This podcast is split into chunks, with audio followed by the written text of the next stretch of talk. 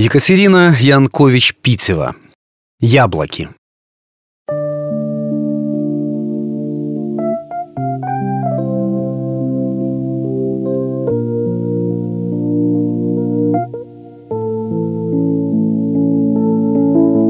Жесткие старушечьи пальцы вцепились в худенькие плечи Лёшки. Старуха была позади, ее лица он не видел. Лёша оглянулся, его новые приятели, уговорившие пойти за яблоками к бабушке, куда-то исчезли. От тряски слуховой аппарат упал в траву. Бабка продолжала мутузить его по спине, по плечам. Подъехала полиция. Бабка голосила. Пакет с яблоками валялся рядом. Глухонемой Лёшка по старушечьим губам читал, что он варюга. И друзья его варюги. Участковый спрашивал, кто он, как зовут, фамилию. Неразборчивое Лёшкино мычание он понять, конечно, не мог. Лёша увидел лист бумаги и карандаш на водительской панели. Стал показывать знаками. Участковый его понял. Лёша нацарапал свои каракули с именем, фамилией и адресом. По губам он читал, что участковый пытается успокоить старуху. «Полина Васильевна, ну вы же видите, мальчик глухонемой. Это же наверняка Федька со своей компанией, а этот на участке новенький». Бабка махала руками, трещала. «Составляй протокол. Сил моих нет. Всех жалеть жалелка треснет. В прошлом году они мне все яблоки переломали». «Васильевна, пожалей ты парня. Меня и моего сына никто не пощадил». Лёшка написал на бумаге «аппарат» и кивнул в сторону сада. Участковый понял, и они вместе двинулись на поиски. Бабка заверещала «Куда?»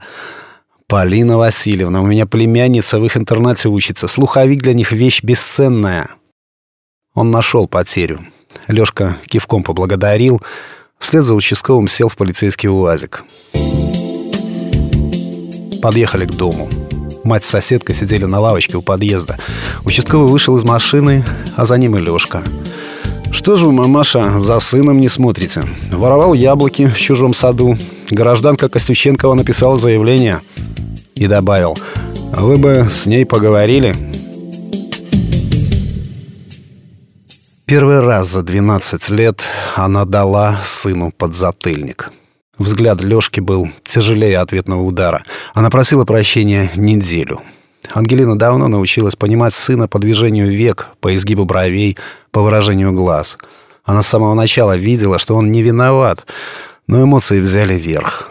Ангелина намаялась, Лёшка был долгожданным ребенком в семье. Что мальчик почти глух от рождения, выявилось рано. Больница, обследование, обнаружился и тяжелый порог сердца. Предстояла очередная операция. Когда родился Лёша, муж первое время пытался помогать, бороться, мотаться по больницам вместе с Ангелиной, но в какой-то момент не выдержал. Сдался, ушел.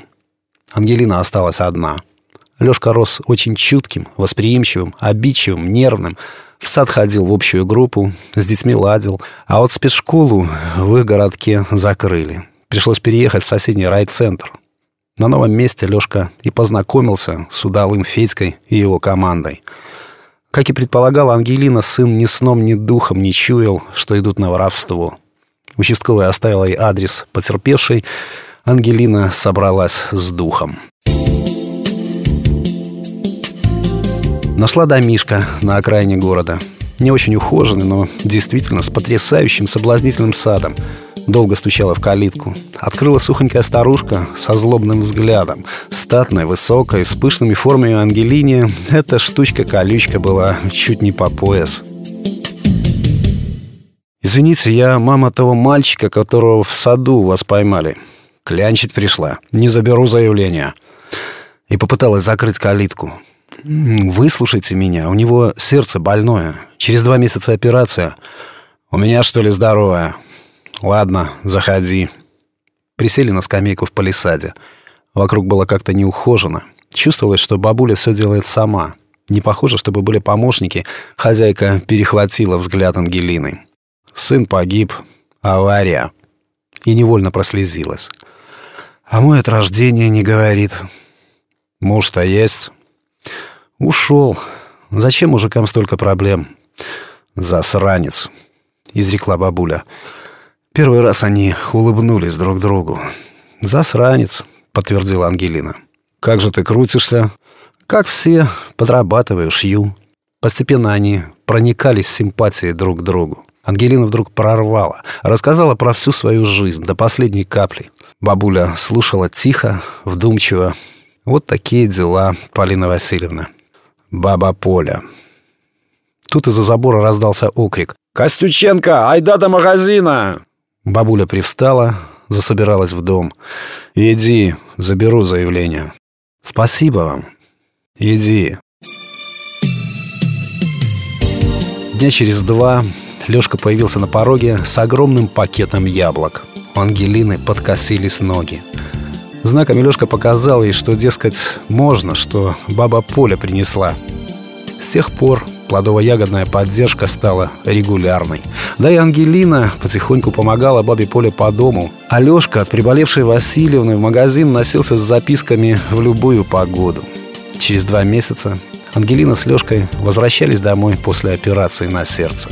Еще в такси они заметили одинокую фигуру бабы Поля на лавочке у своего подъезда.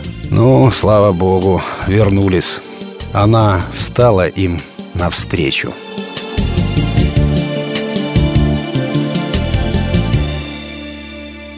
Текст читал Сергей Краснобород.